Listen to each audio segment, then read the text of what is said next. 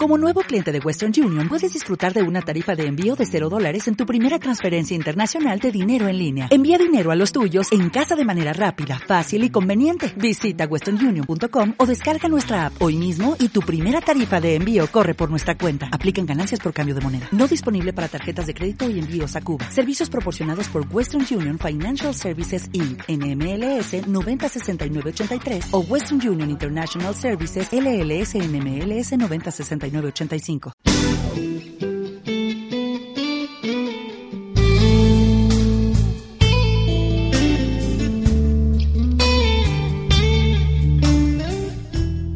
Hola, hola, ¿qué tal? Bienvenidos a Primera Fila, bienvenidos a otra semana, a otro episodio de, de, este semestre en este magnífico programa. Este, me presento, soy Enrique Aguilar y está conmigo Isaac Isa Félix. Hola, ¿qué tal?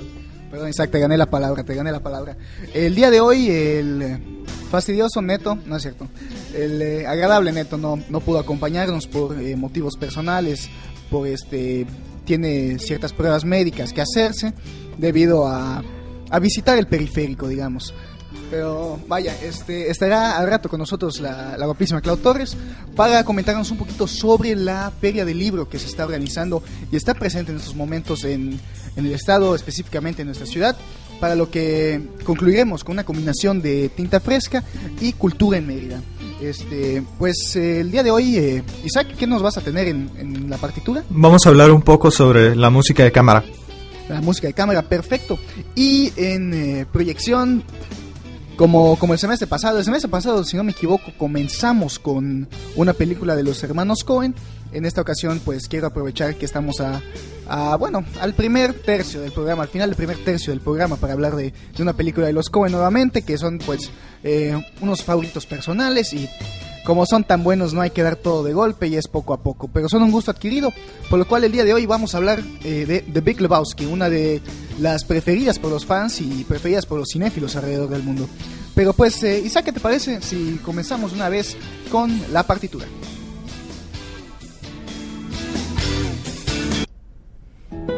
Cierra los ojos y escucha.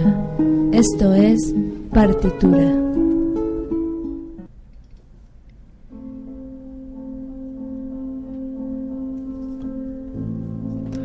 Bueno, en esta ocasión vamos a hablar un poco de la, de la música de cámara. La música de cámara es un, un género de la música académica muy interesante porque es como una versión comprimida de las grandes orquestas, ¿no? Eh, es música que está escrita para unos cuantos instrumentos, no, no muchos, y pues a diferencia de la orquesta puede ser ubicado pues prácticamente en donde sea, ¿no? No se necesitan, no se necesitan como que acústica especial ni nada. Eh, hay dos detalles que permiten caracterizar a, la, a una obra de cámara. Uno es que cada, o sea, que no hay como en la orquesta, nadie repite la, la, misma melodía, ¿no? Todos tocan una melodía distinta. Eh, dos, no hay director, entonces como que se coordinan entre sí colocándose los unos frente a los otros para poder ver en qué punto van a continuar, ¿no? De hecho requiere muchísimo ensayo y normalmente este, a quien se sigue pues es al que consideren más experto como el primer violín o el pianista, etcétera, ¿no? Eh, la música de cámara pues no es este es necesariamente necesita de varios instrumentos, no tantos como la orquesta, la gran orquesta, pero no tan pocos como para una obra solista, pero sí normalmente un instrumento representativo de cada sección de la orquesta, ¿no? Eh, esto es porque se buscaba que se pudiera interpretar en este tipo de fiestas o en como habitaciones pequeñas y sobre todo transmitir una atmósfera de, de intimidad, ¿no? O sea, era como que algo muy privado. Eh, de hecho, eh, significa literalmente para la habitación, ¿no? Eh, la orquesta de cámara es, pequeña y pues por tanto la puedes, se puede acomodar en un lugar pequeño. Normalmente suelen haber muchos instrumentos, suelen ser muchas veces instrumentos de cuerda. El piano normalmente participa también y los de viento. Los metales suelen excluirse muchísimo porque suenan demasiado fuerte para, para estar en conjunto con los otros instrumentos por sí solo. y por lo tanto si hubiera un ruido del nivel de un instrumento de metal pues sería desagradable para quien escuche, ¿no? Pues estas composiciones como que fueron ideadas sobre todo por Haydn en primer lugar, después por Mozart. Y esto es porque, bueno, sobre todo es más claro Mozart. Muchos este, sabemos que pues se, se dice de él que solía pues ir a muchas fiestas, estar en muchas fiestas, tocar en muchas fiestas, de hecho. Entonces, pues era una especie de diversión tipo este, para fiestas privado. Mozart se aventaba interpretaciones e, e, improvisaciones, de hecho, que son las que lo hicieron famoso. No tan, de hecho, en su época no fue tan famoso por sus, por sus composiciones, sino por su, sus este, solos de piano. Y perdón que te interrumpa, este, Isaac. Este, antes de que se me olvide, cuando, cuando concluyas, eh, en cuanto a Mozart, a mí varios pianistas, y yo sé que tú eres pianista, me han dicho que uno de los casos de Mozart era que era, pues vamos a decirlo así, la puta del rey, en el sentido de que componía únicamente para él y con base a los gustos de él, y que es en sus últimos años que pues hace una liberación musical y, espiritual, vaya por así decirlo. Esta, esta música de salón es un reflejo de eso, de, ese momento bajo, bajo el cual está en el yugo del rey. Eh, no, no quiero decir que sea un reflejo, pero a lo mejor sí, sí estaba, o sea, sí estaba muy relacionado. ¿Por qué? Porque precisamente, pues muchas veces era el rey quien ofrecía estas fiestas, ¿no? Y pues como es el rey, quería los mejores músicos y la mejor música. Y por tanto muchas piezas de cámara se componían por encargo del rey o de, o de algún, alguien de la nobleza, ¿no? Y este, claro que estas composiciones eran mucho, mucho, mucho más libres, este, musicalmente hablando que las sinfonías o las sonatas, ¿no? que son mucho más rígidas. Eh, y esto es porque precisamente tenía cierto aire de, de, diversión esta música de cámara. Bueno, lo que estamos escuchando a lo mejor no suena tan divertido, ¿verdad?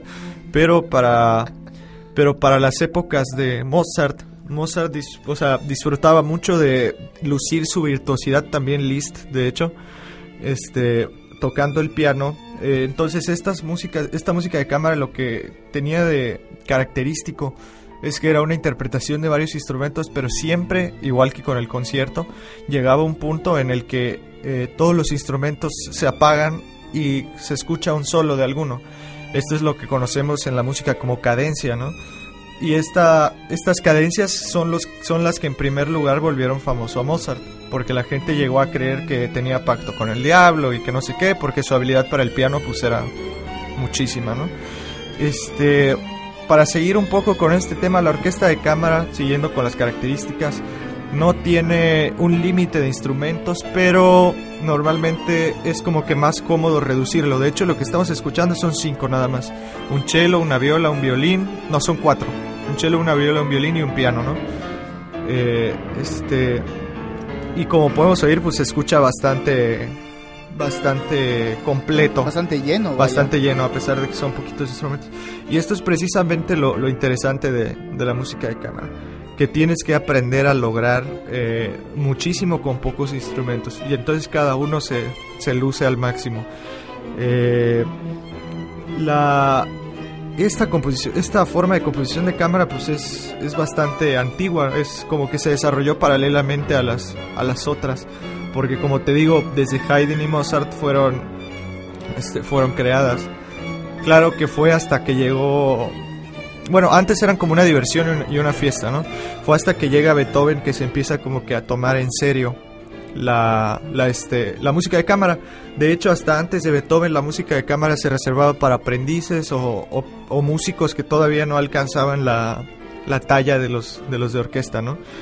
Y hasta, hasta que llega Beethoven, que de hecho Beethoven es un parteaguas en la música porque especializa el trabajo de los instrumentos y, esto también lo lleva a la música de cámara.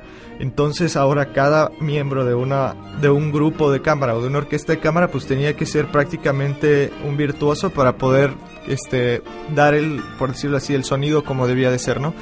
Entonces Beethoven llega, compone mucha música de cámara, que de hecho tiene bastante, y este y pues este continúa después de Beethoven hasta que muchos muchos compositores de hecho ya es una, un género musical bastante común y cada vez como que se ha tratado de aprovechar para otros instrumentos como que más raros por ejemplo música de cámara que incluya más percusiones dos pianos este como que varios del mismo instrumento o instrumentos este poco comunes, porque es como que el único la única forma musical en la que son permitidos.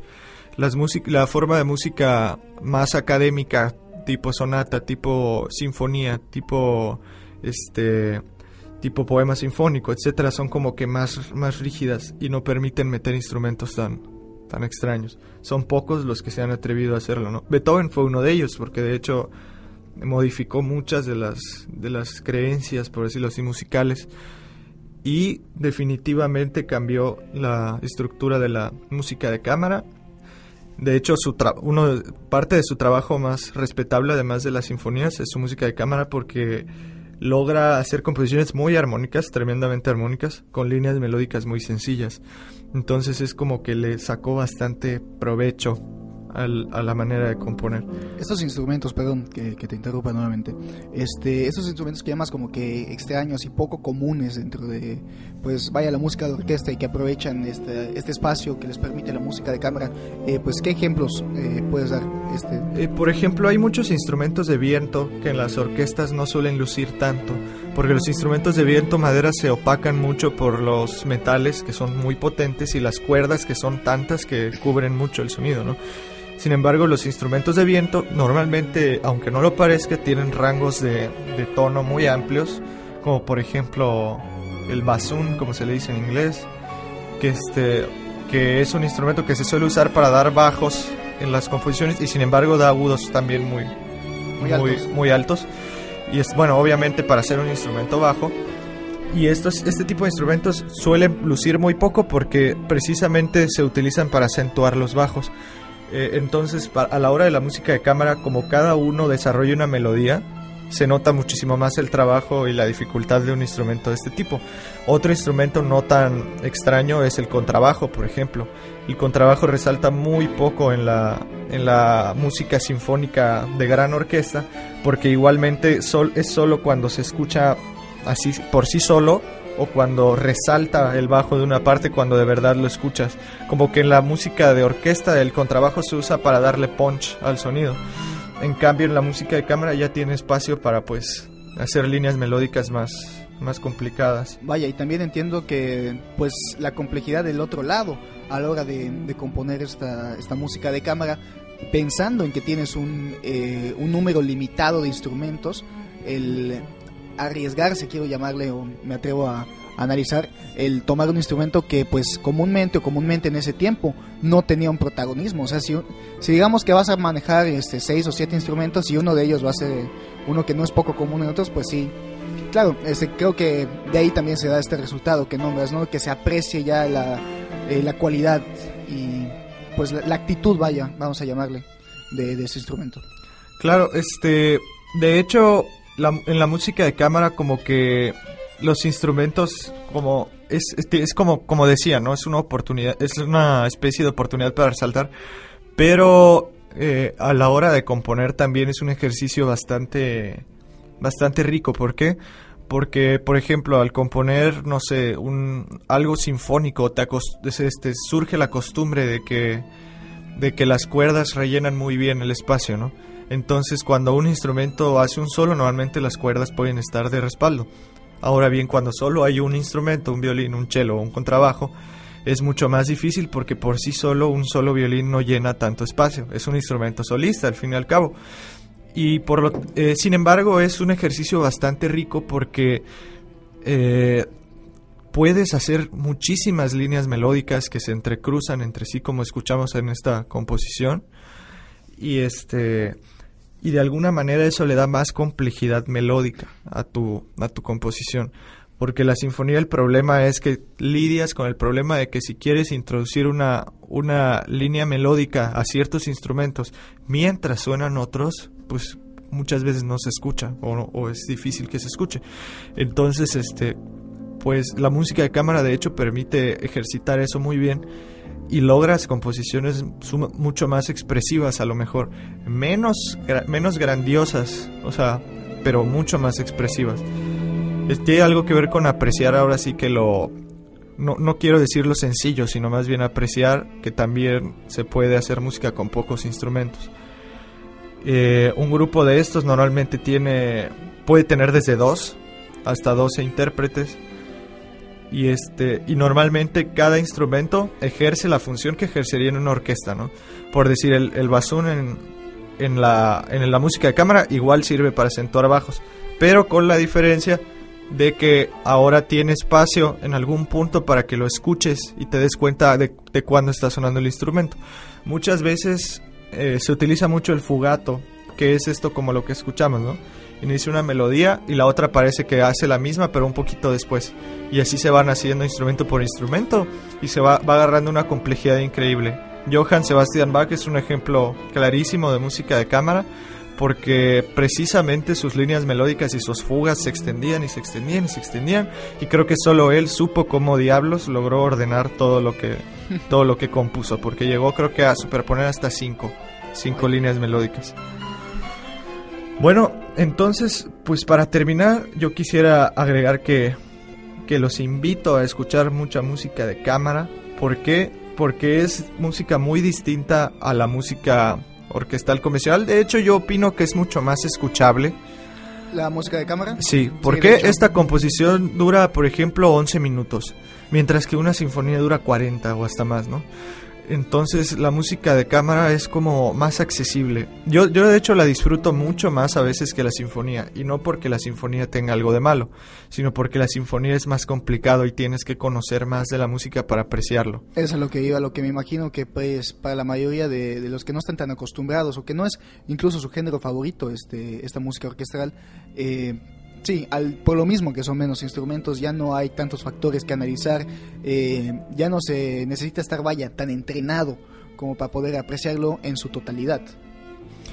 Y de hecho, si te fijas, eh, muchas, mucha de la música que se utiliza en las películas es música de cámara, precisamente. ¿Por qué? Porque es mucho más agradable, eh, bueno, no agradable, eh, tiene menos protagonismo que una composición tan completa como una sinfonía. Una sinfonía hay que sentarse, escucharla y poner atención durante, durante o sea, 40 minutos o una hora, ¿no? Mientras que la música de cámara es un poco más suave y puedes escucharla como, o sea, es hasta relajante incluso a veces, es como mucho más escuchable y puedes estarla escuchando mientras haces o pones atención en otra cosa. ¿Por qué? Porque no hay tanta estructura tan rígida como lo hay en la sonata o en la sinfonía. De hecho, exactamente eso desde que pusiste este track al, para el principio del, de, este, de este segmento, de este programa, lo primero que me vino a la mente fue eh, pues una película, ¿no? El típico castillo o un salón ostentoso de un hotel antes de una fiesta o incluso pues el, el sentido trágico, ¿no? Este, después de, un asesinato. No sé, me, me, me, lo imagino muy así, pero también exactamente a, lo que ibas me ganaste la palabra, quiere decir que que te estoy poniendo atención y que estoy llegando a una buena conclusión también. Y fue ese sentido que una, una canción de, de, música de orquesta, una pieza, vaya, de, de, música de orquesta, muchas veces es más grande que la interpretación eh, cinematográfica que pueda dar un guion, un actor, mientras que aquí justamente dijiste, no roba el protagonismo eh, a la escena misma. Pero, pues sí, exactamente, este, pues como dices, Isaac, que, que aprovechen si, si todavía no están listos. Y supongo que esto también da, da pie a que, ¿cómo se llama? Posteriormente se pueda apreciar con mayor facilidad y con mayor capacidad la música este, de orquesta. De hecho, este, este tema se escucha en la película de, de, La Isla Siniestra. De hecho, es la versión que se tocó para la película. Eh, Martin Scorsese la aprovecha como para ambientar eh, el, el, este, de cierta manera en los campos de concentración nazis. Claro, eso puede sonar extraño porque a lo mejor no es una composición tan desagradable, pero sí tiene mucho muchos elementos de tensión y por lo mismo es este, bueno, se relaciona mucho a lo mejor Mahler pues por supuesto era era este austriaco si no me equivoco. Entonces, este, el estilo, la, el sonido que, que producen los instrumentos, el tipo de línea melódicas, la partitura está en alemán incluso, porque ya me tomé la molestia de, de revisarla. Entonces, este, de cierta forma sí, sí logra expresar eh, pues, a los, o sea, a esas sociedades, ¿no? y sobre todo las sociedades de esa época que eran como de la alta sociedad, ¿no? Y entonces la música de cámara pues también sirve para, digamos, darnos una idea de cómo, cómo era la sociedad en la que se compuso, como toda la música, claro, pero la música de cámara este, es un poco más accesible y permite que se vea a profundidad sin, sin tener que ser un entrenado y un erudito musical. Bueno, pues este podemos concluir esta, esta sección. Nos vamos a una breve pausa y eh, a posteriori regresamos este para hablar un poquito sobre The Big Lebowski. Este, bueno, Isaac, te felicito, creo que es la, mejor sección que hemos tenido hasta ahora en este programa. Creo que es la, también la más accesible. Gracias, pues. Y pues bueno, vamos a una pausa rapidísimo y volvemos. Esto es primera fila.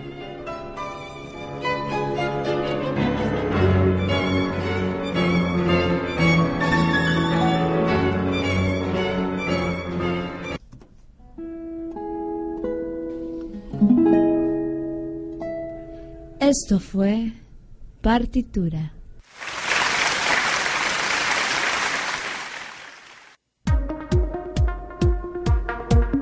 ¿Te gusta ser escuchado? ¿Te gusta estar enfrente de un micrófono o lo consideras un reto? No esperes más y únete a nosotros. Radio Anáhuac Mayab. Mándanos un correo a radioamayab.mx con tu propuesta. No esperes más y únete a la radio de Acción Positiva.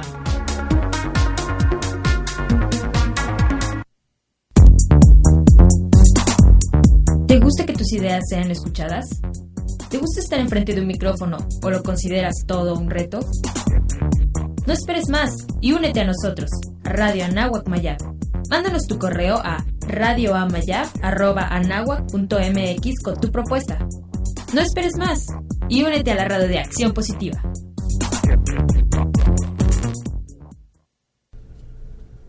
Oye, ¿quieres palomitas? Sí, llevamos. ¿Quién quiere empezar la película? Silencio, que ya va a comenzar. Luces, cámara, proyección.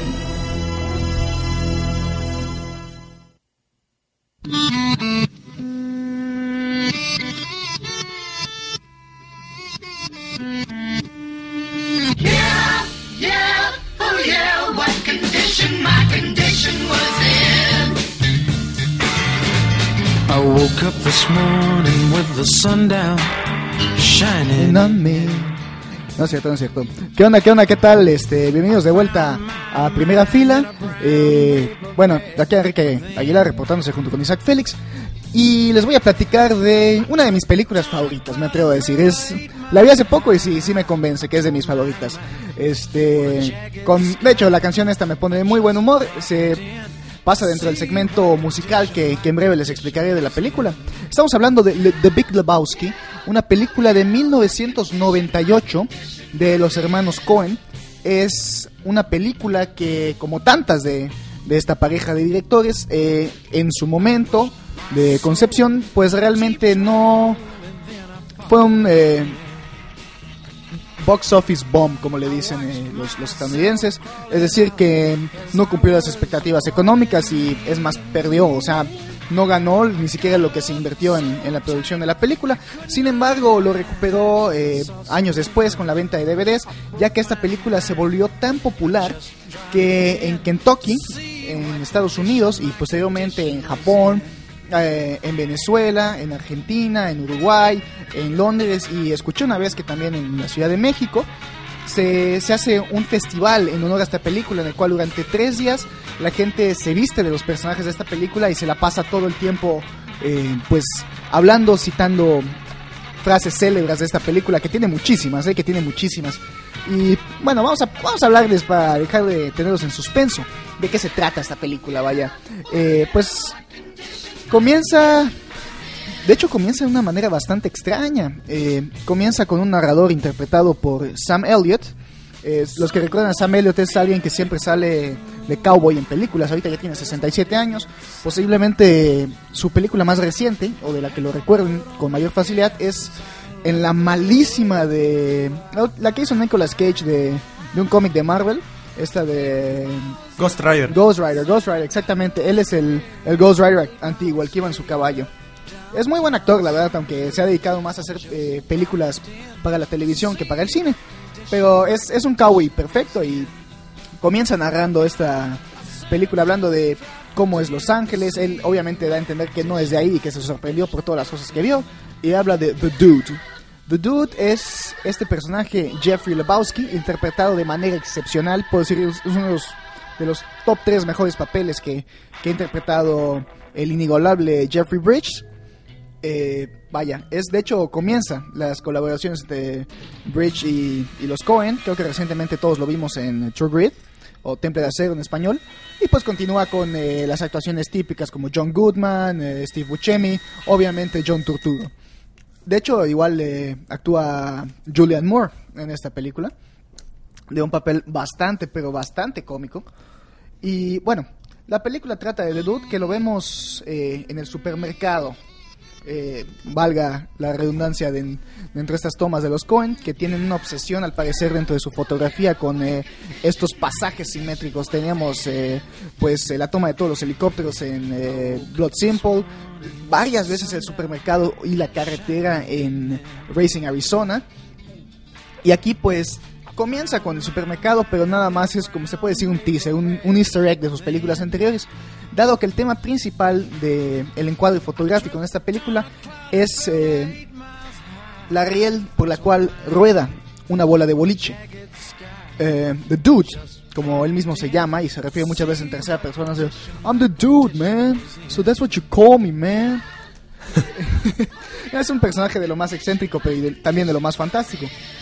Él eh, comienza, pues lo ves comprando con el poco dinero que tiene en el supermercado, pero un detalle que, men- que menciona eh, Sam Elliott, el narrador, es, eh, bueno, esto sucede eh, al principio de los años 90, con la primera invasión a, Irak por parte de- del, del Bush antiguo, posteriormente con Clinton, y, pero nada más lo deja ahí, nada más lo deja ahí. Y dice, pues, the, the dude es un héroe, pero nunca entiendes por qué. Realmente él nunca justifica que sea un héroe, ¿no? Lo que pasa, llega The Dude como cualquier otro día a su casa y lo están esperando dos matones que le meten la cabeza al retrete y diciéndole, bueno, Jackie Treehorn eh, sabe que le debes dinero porque tu esposa Bonnie se lo ha gastado todo y ese y él de, hoy sabes que yo no estoy casado. Pero en, una de esas represalias uno de los matones decide orinar su alfombra. Para lo cual él responde con un, oh man. Típico, ¿no? Al día siguiente está en la- los pre de la competición eh, estatal, se puede decir, de boliche, con eh, sus compañeros de equipo, que son eh, Steve Buscemi, que interpreta a Donnie, y a John Goodman, a- que interpreta a Walter Sobchak. Walter Sobchak es otro de los personajes importantísimos en esta película. Es un ex soldado de Vietnam que luchó contra el Vietcong.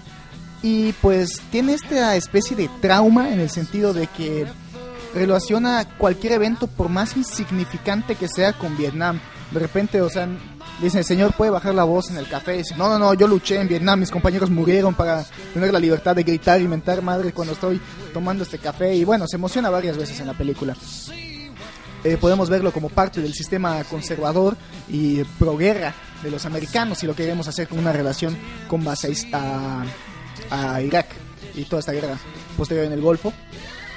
Eh, y Donnie, eh, interpretado por Steve Buscemi, simplemente es un personaje que es muy bueno en, en- en boliche. De hecho, durante toda la película todo el tiempo está tirando chuzas. Eh, hasta un momento en el que no, y es a la situación a la que en breve explicaré. Pero lo que hace Buscemi es, bueno, cada vez llega tarde a la conversación, es- ya están eh, Walter y Dude a, a media plática, llega, ah, ¿de qué hablan? Y, y la frase típica de Walter por cualquier cosa la hice fácil unas 30 veces en la película es Shut the fuck up, Donnie. A lo que Donnie simplemente sigue preguntando, como si fuera un pequeño niño. Entonces Walter es el que va convenciendo de Dude, no, no, ¿sabes qué? Te confundieron con Jeffrey Lebowski. Un Jeffrey Lebowski que es un, un millonario, que se llama igual que tú. Seguramente es su esposa la que le debe todo este dinero a este Jackie Treehorn, que no sabemos todavía quién es. Va The Dude a la casa de este millonario, donde Philip Seymour Hoffman eh, interpreta fantásticamente al mayordomo, que lo interpreta de una manera tan homosexual que es, es, es realmente cómico, cómico. Es como si, como si tratara como un dios a, a este a este Big Lebowski, que por él se llama la película, que es un obeso en silla de ruedas mil- millonario que dice, no, bueno, ¿sabes qué? Y es, él es totalmente el, representa el sistema capitalista, ¿no? ¿Sabes qué? Bueno, tú eres un hippie, no me importas, orinaron tu, tu alfombra, ese no es mi problema. Si mi esposa le debe dinero a alguien, ese es su problema, no el mío. Eh, y pues The Dude se sale y le dice a Philip Seymour Hoffman al mayordomo, ah, me dijo que agarrara la, la alfombra que quisiera. En la salida ve a Bonnie, que es la esposa, es una esposa trofeo porque tiene como 40 años menos que el, que el Big Lebowski, interpretada por Tara Reid, que lo primero que le dice es, Hi, I suck your cock for a thousand dollars. Para que te imagines, ¿no? ¿Qué tipo de película es esta? A lo cual The Dude simplemente se ríe y se va. Regresa, como si no hubiera ningún problema. Posteriormente lo llama eh, de nuevo este el Big Lebowski para decirle, bueno, ¿sabes qué? Eh, mi esposa fue secuestrada y creo que la secuestraron las mismas personas que eh, orinaron tu alfombra. Y él le dijo, ah, pues está bien, está bien, no hay problema. Luego, uno de esos días, porque The Dude fuma bastante marihuana durante toda la película, y en uno de sus viajes despierta y no está su alfombra, a lo cual recibe otra llamada eh, diciéndole, bueno, yo soy tal persona, yo agarré tu alfombra, en fin. Eh, claro, durante este proceso el, el Big Lebowski le pide que, ¿cómo se llama? Que a los secuestradores él sea el intermediario y les eh, le da un, un maletín con un millón de dólares para que se los entregue a ellos en, en, en un puente. Walter eh, convence a Dude de que ellos se queden con el dinero y le, le tiren un, un maletín falso. Lo cual hacen, de hecho chocan el coche y posteriormente se escapan. El coche, al regresar al día siguiente, al parecer se lo robaron. Por lo cual, digo, es un coche, no es de lo más magnífico, es una, una carcacha, pero pues es en lo que se mueve The Dude. Y pues simplemente es como en estas películas de los Cohen que siempre hay esta confusión, es el elemento que, que permite que la trama siga la confusión. En conclusión, eh, The Dude viene involucrándose con esta mujer que tomó su alfombra nuevamente, que es la hija de, del Big Lebowski, interpretada por Julianne Moore, y le dice, bueno, ¿sabes qué? Mi papá realmente no tiene dinero. Este, le dejamos administrar ciertas cosas, pero es, es una, una falsedad. Eh, vaya, luego aparece, resulta que este Jackie Treehorn es un productor de pornografía y que Bonnie, la, la mujer de The Big Lebowski, es una actriz pornográfica, la cual ha actuado con un alemán nihilista que al parecer solía hacer tecnopop en los ochentas. Bueno, exactamente, se imaginarán eh, esta película de los Coen. Pero pues para, para hacerles corto el cuento, eh, es una comedia fantástica, pero también es una reflexión con base a lo que sucede en Irak. Tiene un diálogo político muy, muy escondido. ¿eh? De hecho, eh, yo no me había dado cuenta, vi esta película por primera vez hace unos siete años. Y la vi, la vi este domingo, tuve la oportunidad de verla en Cairo Cinema Café, que tiene estos últimos dos meses un ciclo cada domingo de los hermanos Cohen. Y por ahí por primera vez me di cuenta del, del elemento político que tiene. Y llegué a dos conclusiones. La primera fue, bueno, eh, Lebowski, The Dude más bien, representa una lucha de clases entre izquierdistas y, derecha, bueno, no tanto izquierda y derecha, entre eh, liberales y conservadores en Estados Unidos, con Walter Sobchak y, y el Big Lebowski representando el capitalismo y los conservadores, y que son los que finalmente siempre lo meten en problemas, y eh, pues vaya, el debate que hay ahí. Y luego, con un poco más de reflexión, me di cuenta que creo, creo, es mi aserción de la película, The Dude representa a Irak. Cuando varias veces dice, bueno, yo realmente no, no, no necesito todo este dinero, eh, yo no les pedí esta ayuda, porque de hecho Walter dice, ah, bueno, tú me pediste mi ayuda, no, nunca te la pedí, ¿qué te pasa? Sí, yo te la pedí y es por nuestras libertades. Bueno, el discurso que siempre lleva a Estados Unidos a, países con políticas eh, divergentes, o más que nada es con lo que enmascara sus eh, necesidades y ambiciones personales de, de extender el, imperio capitalista. Pero vaya, eh, personalmente en este momento creo que The Dude es Irak y pues todos los factores externos son eh, las situaciones que llevaron a Estados Unidos a comenzar esta guerra a finales de los años 80 y principios de los, de los 90. De ahí en fuera les, les recomiendo muchísimo esta película. Tiene un, un montaje musical que es de lo más interesante, de lo más fantástico. Claro, es una película de los Coen. ¿Qué nos podemos esperar? Pues muchísimos movimientos de cámara dificilísimos de realizar. De hecho, hay eh, una escena de donde maneja la profundidad de una manera impresionante en la que se ve a un individuo cuya apariencia no revelaré por, por no quitar el efecto político y sobre todo cómico que representa, pero es de vaya un hombre acomodando zapatos de boliche, la toma sube y todo lo que viene siendo la estantería de los zapatos eh, se convierte en una escalera con el cielo en el fondo, que realmente si nos ponemos a pensar cómo lo hicieron, porque es una sola toma, es un paneo hacia arriba y luego un paneo hacia abajo, eh, es que pues es un decurado la parte de arriba, causando un efecto de profundidad fantástico. Igual John Turturro que en tiempo combinado tendrá como unos 3, minutos de la película y se roba toda la película John Turturro, eh, interpretando a Jesús Quintana.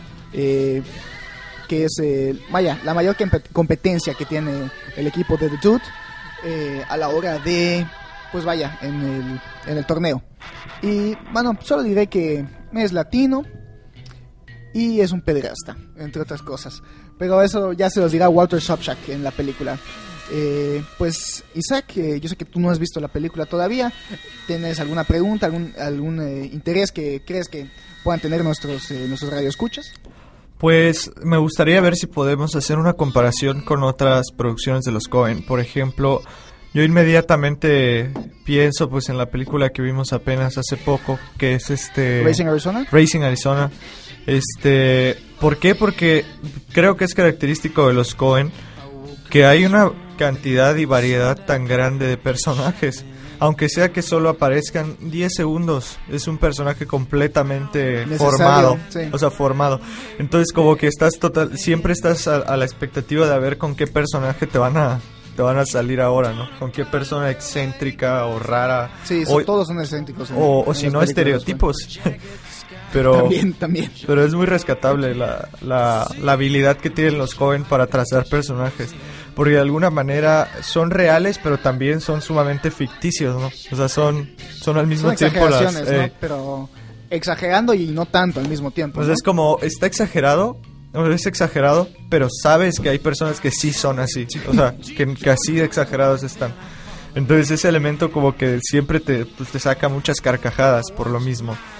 Preguntas sobre la película, pues no, no quiero hacer porque siento que voy a revelar más la, Sí, de hecho, la trama. traté de no revelar, revelar los, los puntos eh, cruciales de un análisis político, pero es un análisis que la película no te da, es eh, una reflexión personal, pero que creo, espero puedan compartir, y si pues llegan a una, a una propia, sería también magnífico que nos la mencionaran y las compartieran con nosotros. Eh, bueno, se me, ahorita que mencionabas elementos en común con otras de sus películas, aparte del cast, que es bastante conocido y bastante repetido en sus películas, tiene este elemento cilíndrico alrededor del cual se, se van los Cohen muchas veces, ¿no? En eh, True Grit pues están los lazos, en Blood Simple tenemos eh, eh, los, los, ventiladores, en este caso tenemos la bola de boliche. Entonces, vaya, ese es otro elemento físico de, de, la fotografía que es el que con el cual se basan los Cohen. estamos muriéndonos de tiempo, nos queda todavía un poco para la sección final. Así que, vaya, les voy a, a mencionar un poquito, les voy a recordar más que nada nuestro, nuestro contacto en Twitter eh, para que nos puedan eh, pues mencionar eh, todas sus dudas, sugerencias, quejas, espero que no hayan quejas, pero si las hay, díganos para poder mejorar el programa. Y pues, vaya, es primera fila B, primera fila seguido de una B chica, todo seguido, en Twitter, o nos pueden encontrar en Facebook como primera fila. vaya, podcast de la semana pasada. No sabemos dónde está, si lo grabamos esta vez no hubo un error, pero pues eh, espero que en breve lo podamos subir, espero que, este igual lo lleguen a escuchar en podcast, eh, porque estamos muy activos y cada vez más centrados en nuestro programa, pese a que estamos llenos de actividades este semestre, que viene como siempre cada vez más pesados que los anteriores. Nos vamos rapidísimo a una pausa y al volver tenemos a Clau Torres que nos va a hablar un poquito de la Feria del Libro.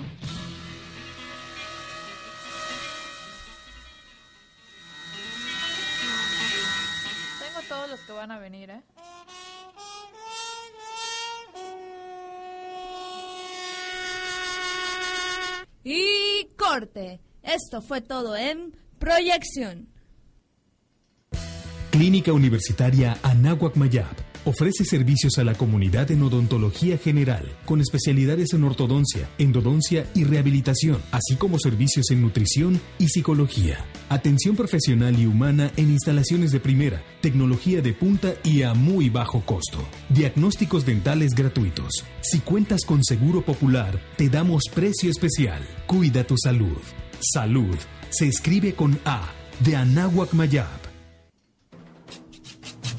Madre, hija, apúrate con el caviar, que iba a comenzar Cultura en Mérida.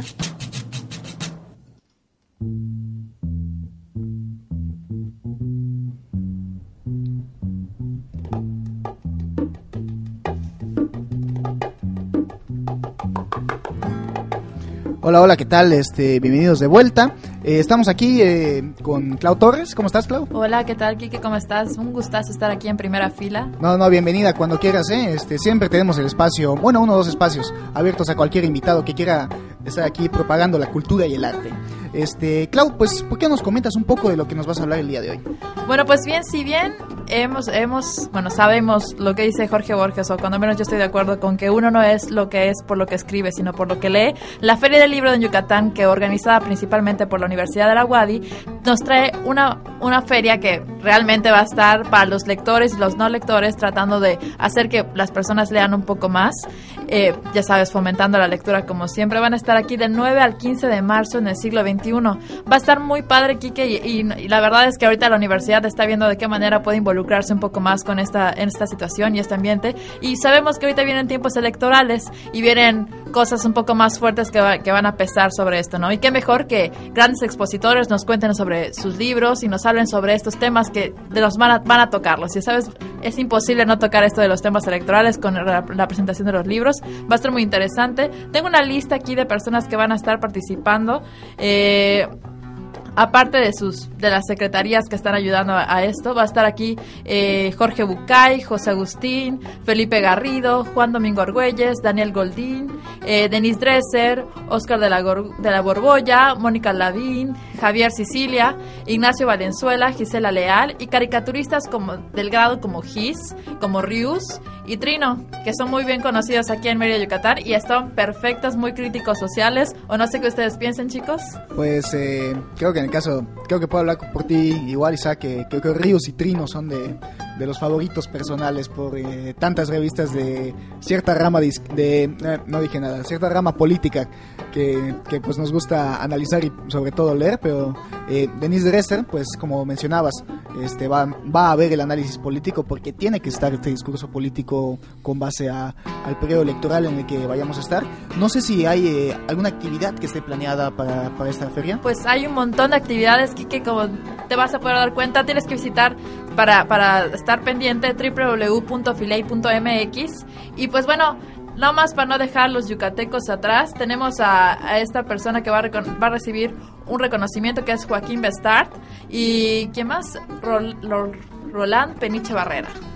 Ah, bueno, pensé que me ibas a decir Rolando Zapata. Ya No, no, estos dos van a estar recibiendo premios de Mérida, Yucatán. Y pues mira aquí que hay una cosa que está padrísima, que va a ser el 14 de marzo, va a ser la feria, eh, la venta nocturna de libros. Fíjate que durante toda esta semana que va a estar vendiendo libros, van a estar cerrando hasta las 7 de la noche, pero este miércoles 14 de marzo van a estar hasta las 10 de la noche. Entonces nos hacen una invitación, en la rueda de prensa se hizo una invitación sobre esto. Van a haber eventos para todo tipo de personas, van a ser actividades culturales, presentaciones de obras de teatro, van a haber presentaciones de música, porque igual está apoyando la Escuela Superior de Artes de Yucatán. Y van a haber demasiadas obras y van a estar sacándole jugo a este que es el año de los mayas, el año 2012. Y creo que va a estar muy interesante poder ver desde aquí este tema. Bueno, desgraciadamente tenemos que tocar este punto. A muchos nos pesa, nos pesa. Entonces tengo que preguntarte, ¿tiene algún costo todo esto? Ah, ok. es bueno saber eso porque precisamente creo que ya, ya tienen asegurada mi asistencia, al menos para algunos de los ponentes que hay. Y esto es este porque son eh, sumamente buenos lo que los que escuché. Se, suena muy interesante el evento. Entonces yo creo que al menos este unos tres días sí me voy a dar una, una vuelta. Uy, te vas a tener que dar vueltas porque por allá Carlos Pérez nos estará haciendo el favor de invitarnos Ah, obligadamente. El famosísimo secretario a nivel nacional de, Claro de que comunicación. sí. Y está, es muy bueno, es, es muy bueno esto y la verdad, qué bueno que es gratis porque lo que se quiere o se trata de hacer es fomentar un poco más la lectura en nuestros estudiantes pequeños y vas a, van a haber un montón de actividades para niños con discapacidades, para adultos mayores, para que se interesen por la lectura, ¿no? Y creo que eso es algo interesante, no sé qué piensen ustedes. Pues eh, sí, es, la verdad, este, hubo una feria, una ish feria que hubo hace poco más a nivel local, pero qué bueno que, que en este momento eh, dice que está pues eh, propiciado y organizado, sobre todo por la WADI, ¿no? Sí. Por la Bueno, WADI, bueno, y con apoyo de la SAI. Pues claro, basta. Mira, te voy a comentar quiénes están apoyando. Está apoyando la Secretaría de la Cultura, la Secretaría de la Educación, la Secretaría de la, del Fomento Turístico, el Ayuntamiento, Cultur, Escuela Superior de Artes, la Cámara Nacional de Industria y Editorial Mexicana. No, pues qué bueno, la verdad, este, también aprovechando que este año, pues eh, lo que es rumor ya se confirmó este 9 de noviembre de- del año pasado eh, en el Distrito Federal, que se me hace una pena que no se haya hecho, se, hizo una rueda de prensa interna, pero se debía haber hecho una externa, en mi no tan humilde opinión, acá en, eh, en Mérida, eh, hablando de que va a haber un festival internacional de cine. Eh, por ahí de las fechas de mayo, a- aquí en, en Mérida. Entonces sería, bueno, entiendo que, que se aproveche este 2012, siendo Yucatán, pues por todas esas profecías y ridiculeces que, que por mal que bien nos, nos, eh, nos ayudan al turismo, si así se quiere ver. Y sería muy bueno, es muy bueno más bien que, que se dé esta, esta opinión, que se dé esta presentación, esta imagen de que Mérida es ciudad de la cultura, vaya, como... Pues como sí. Pues más bien yo no lo considero ridiculeces, sino que es algo que nos es nuestro arraigo, no es lo que lo- de lo que venimos supuestamente para muchas personas y pues todos Según en- Estados Unidos, ¿no? según Estados Unidos y según las personas aquí, y obviamente así es por turismo. Pero pues dentro de las ridiculeces, como mencionas, Kike van a estar hablando sobre el Popol Vuh, que es la recopilación de varias leyendas del quiche. Muy Y interesante, está ¿eh? muy interesante Popol Vuh, llamándolo como literatura desde todos los puntos de vista. No, claro y sí, siempre, claro que sí. siempre son una buena crítica y siempre están como que... tiene- todo tiene que ver con crítica social si lo analizamos bien. No, no, no te molestes, Pau. Le llamé ridiculeces a las profecías, no a la cultura No, a las profecías, claro. Pero pues, había que aclarar esto, ¿no? a Claro, las claro. profecías. No nos vamos a morir en este 2012. O no. Ah, Bueno, de- eso de- no por ese lado. Espero que no. Espero que no. Bueno, este es importantísimo. Yo creo que muchos vayamos a las ferias del libro. Eh, mis primeros libros los obtuve en, ferias del libro, precisamente, eh, cuando estaba muy pequeño. Y fue y son eh, un medio bastante bueno para interesarse por la lectura, porque hay lectura de todos los tipos y para todas las edades.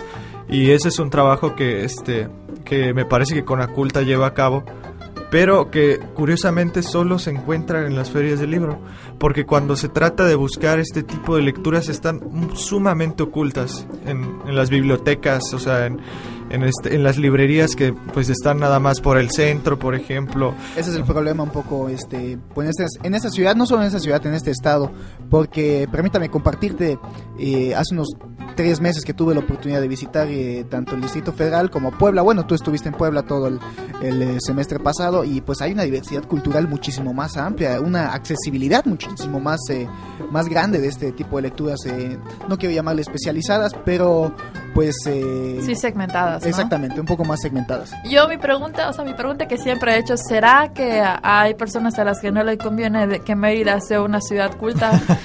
mi pregunta está como por ahí, ¿no? Yo pienso que Creo que Tony te lo puede responder todos los días en el diario de Yucatán. Entonces, realmente no, no es...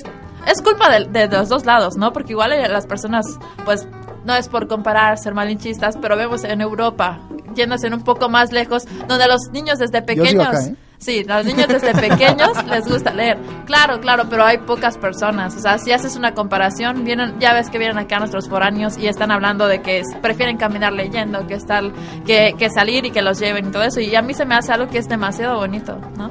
Así es, eh, precisamente me agrada que se esté haciendo estos eventos por, como la feria del libro que se va a hacer y por supuesto el festival de cine que se va a armar porque eso nos compete aquí que llame muchísimo porque estamos atrayendo y por fin se está fomentando la cultura. De hecho, esto no es no es tan no es tan viejo, es yo lo- yo siento que es reciente.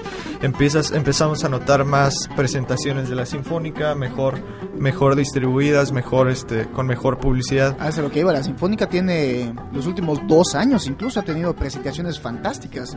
Eh, su, la conclusión de cada temporada, pues es eh, de no, no es cualquier cosa lo que traen. También los tenores que llevan. eh, fantástico, fantástica. Realmente la, la Orquesta Sinfónica de Yucatán ha, ha dado, vaya, un boom muy fuerte en los últimos tres años, me, me atrevo a decir. Este, lo Mónaco la, la- lo está haciendo muy, pero muy bien. Este, y es otro evento que, pues, lástima no tenemos hoy la programación, pero para el siguiente programa sí se las vamos a dar, la programación completa de la Sinfónica de Yucatán, porque es otro evento. Vayan, foméntenlo, porque si no van, no se quedan las cosas así. Es lo mismo que podemos decir tanto de la- del Festival Internacional de Cine, como ahorita en el caso más cercano, esta Feria Internacional del Libro. Oigan chicos, les recuerdo nada más, te, te interrumpo un poco porque ahorita comentaba eh, Isaac sobre que él obtuvo su primer libro en la Feria del Libro y pues nada más para comentarles que a través de Twitter están regalando libros ya de una vez los, ¿cómo se llama? La Filey y es arroba Filey MX. arroba fileymx, ok, ya lo escucharon, de una vez entren a Twitter eh, para poder accesar a esto y pues qué bueno, ¿no? Que están regalando libros. eh, digo, es eh, muchas veces eh, el factor económico, todavía no la realidad, pero sí el pretexto que se mete de por qué no se puede accesar a los libros. Eso creo que todo, todo buen lector y buen estudiante de comunicación este, conoce este pretexto político. Pero ahorita sí que no hay excusa, chavos, ya lo saben. Este, ¿Cuál es el contacto? Perdón, ¿lo puedes repetir? Es arroba filey con mayúscula y es MX. Ahí está, perfectamente. Y pues como les decía, eh, hay esta necesidad de que se atienda a estos festivales culturales, porque si no se atienden, también ellos de algo tienen que comer y de algo se tiene que vivir. Y si no hay público, no hay mensaje. Claro que sí. Y pues fue un gusto estar con ustedes ahorita en su programa y pues síganle dándole duro. No, no, Clau, eh, bienvenida cuando quieras, ¿eh? Eh, pues vamos, en, en un momento nos despedimos, este, los, los dejamos con esto que queda de entre dos aguas de Paco y Lucía, entre lo que veo cómo apagar esto y salirnos del aire, ¿no?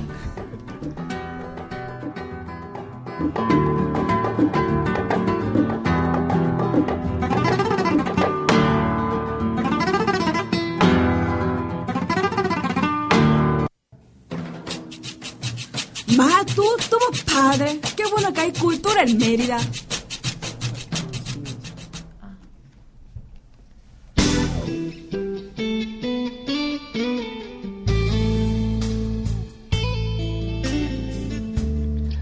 Bueno, ya estamos eh, más instalados y pues llegamos a la conclusión de ese programa. Este, los esperamos la siguiente para hablar un poquito más sobre la Sinfónica de Yucatán. Eh, vaya, también estaremos comentando el resultado de los Óscares eh, durante la siguiente semana.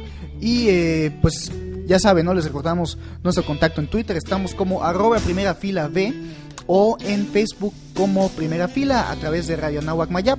En el mismo contacto se puede encontrar, eh, el mismo caso siendo en Twitter. Les recordamos cualquier duda, sugerencia, queja, si existe alguna, es, bienven- es bienvenida. Y también su participación en el programa o si tiene algún evento cultural que quieren que propaguemos, eh, alguna propuesta musical, eh, cineasta o este alguna obra literaria o narrativa que quieran presentar, cualquier propuesta artística y cultural es bienvenida en este programa, este pues para que se le dé una mayor difusión. Eh, mi nombre es Enrique Aguilar y me despido, me acompañaron Claudia Torres. Isaac Félix. y pues eh, agradecemos como siempre su atención y su preferencia a este programa. Hasta la próxima.